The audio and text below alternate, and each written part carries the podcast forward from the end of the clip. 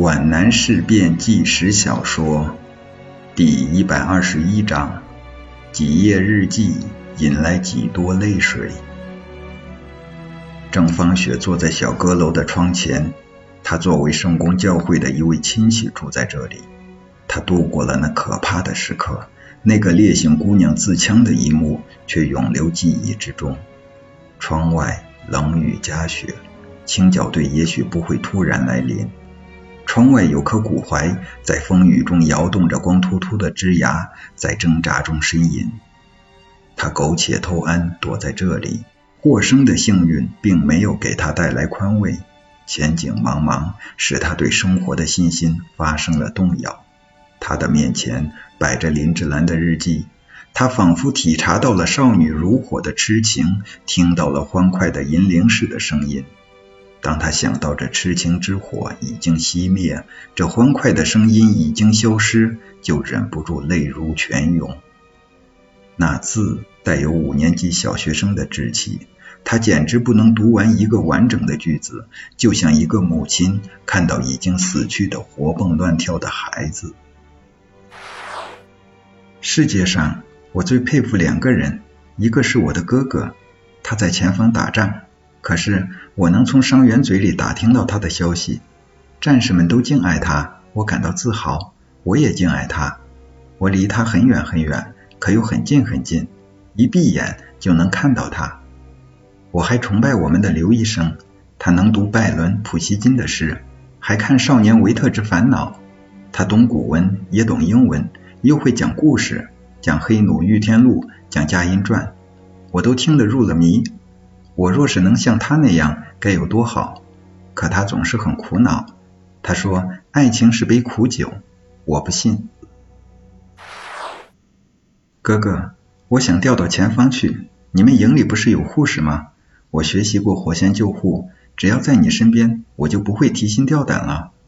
我打过报告，反叫刘医生训了一顿，说火线救护全是男的。真的吗？各连里的卫生员当然是男的。可营部的呢？哥哥，你知道南丁格尔是谁吗？他真是个了不起的人，用刘医生的话说，是一个伟大的人道主义者。他带着三十八名护士，在克里米亚战场上冒着雨雪抢救伤员。我为什么不能去？刘医生说他一生没结婚，这一点我可不想学习他，那该多么孤单啊！这一天。军医处沈其镇处长陪同叶军长、军长夫人，还有美国记者史莫特来到医院来。院长叫我陪他们去看冯玲的墓。他是在日机轰炸时为抢救伤员牺牲的英雄。我也抢救伤员，可没成英雄。让我陪军长、陪史莫特来，也算是给我的优待了。哥，这天我做了件不该做的事，也许让你丢脸了。军长问我叫什么名字。我就把咱家的身世全拖出来了。我说我上学的钱还是军长给的呢。这下子可把所有人惊动了。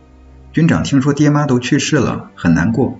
军长说：“志兰同志，你有一个好哥哥，可是我觉得你并不那么好，把妹妹都忘了吗？”军长夫人啊，这是我生平看到的顶漂亮的妇女了。她立即摘下胸前的一个别针，这是一个多么漂亮的别针啊！金光闪闪，镶着红色的宝石，送给我，把我吓了一跳。我坚决不要，这可不是我这个丑丫头能戴的呀。再说，我穿着军装，往哪里别它呢？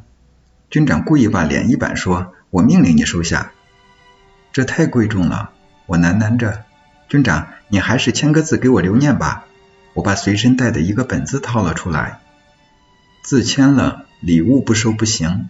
军长夫人拉起我的手，微笑着低声对我说：“志兰，等你长大了，结婚时用吧，现在保存好。”我觉得我的脸发胀发烧。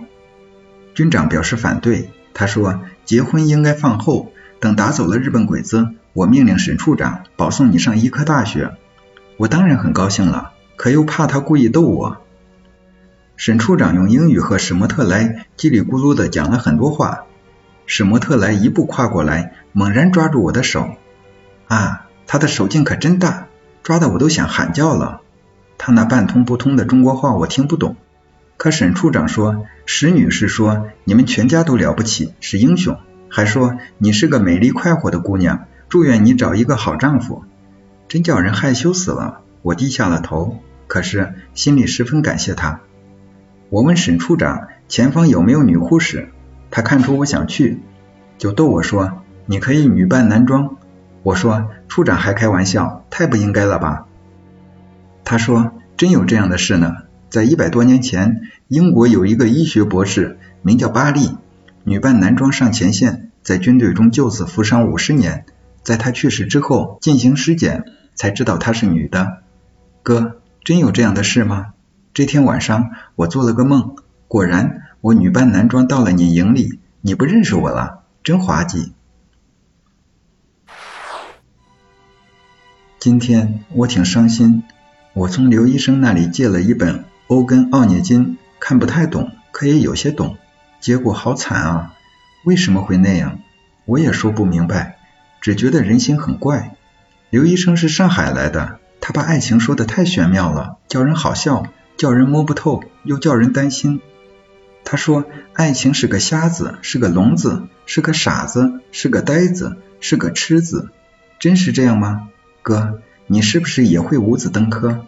瞎、聋、傻、呆、痴呢？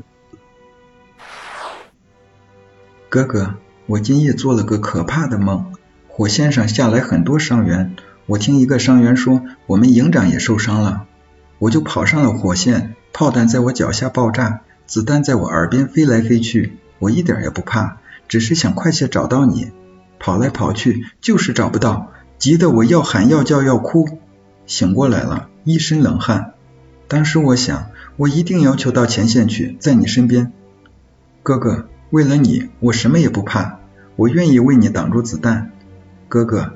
我想世界上没有一个人像我这样关心你，哥哥，你没有亲人了，我也没有亲人了，你总把我当妹妹看待，可我并不是你的亲妹妹。在妈妈去世的时候，她说咱们俩一定要永远在一起。郑芳雪揩干了眼泪，她似乎战胜了哀伤，抬头望着窗外，寒风呼号，雨雪交加。山野一片混沌，他一时间像老僧入定，万念皆空。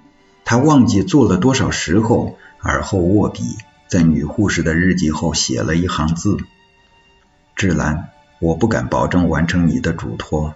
我们共同经历了一场苦难，你的已经结束，我的还在进行。你和你的日记将永远活在世上。”